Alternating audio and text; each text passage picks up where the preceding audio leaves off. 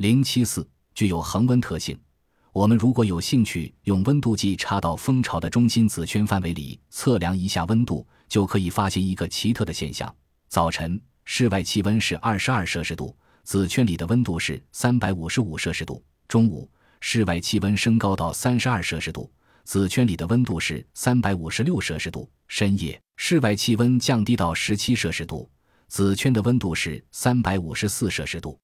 原来，无论早春还是炎夏。无论天阴下雨还是烈日炎炎，蜂巢子圈范围内的温度却总是维持在三十五摄氏度到三十六摄氏度之间的恒温。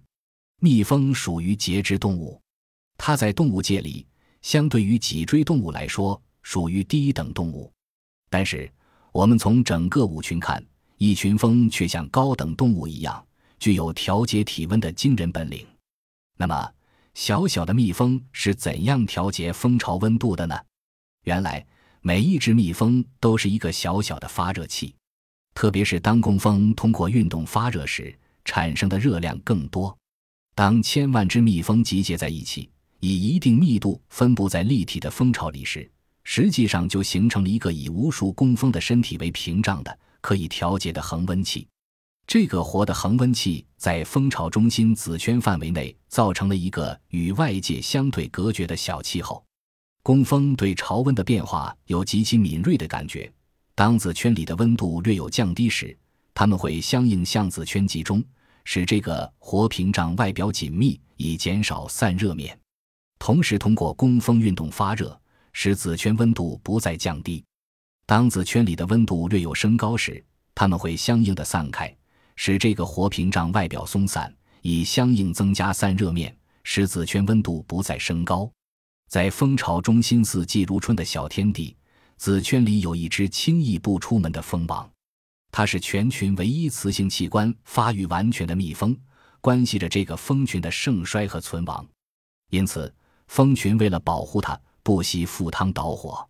有人为了拍摄蜜蜂的生活，将蜂箱的箱盖、箱板全部拆除，让蜂群赤膊在冷库里整整冻了三个小时。蜂群就在蜂巢中心抱成了一团，在空荡荡的蜂巢中看到的，就只有黑乎乎的一个越冬蜂球。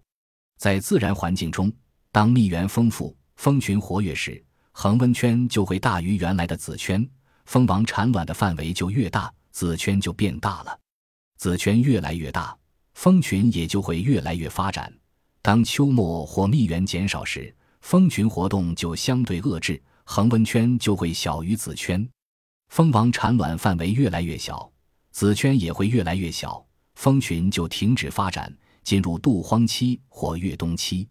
当外界气温继续升高，工蜂用疏散的办法还不能达到降温的目的时，许多工蜂就会爬在巢皮上、巢框上、箱壁上和巢门口，不停地扇动翅膀，好像人们在夏天借扇扇子驱暑一样。特别有趣的是，在炎热的夏季。当工蜂用扇风的方式还不足以降温时，一部分工蜂就会出巢寻找水源。它们将采回巢的水珠分散在巢内各处。另外一部分工蜂同时加强扇风，促进水分的蒸发，带走大量热量，使子圈内的温度不再升高。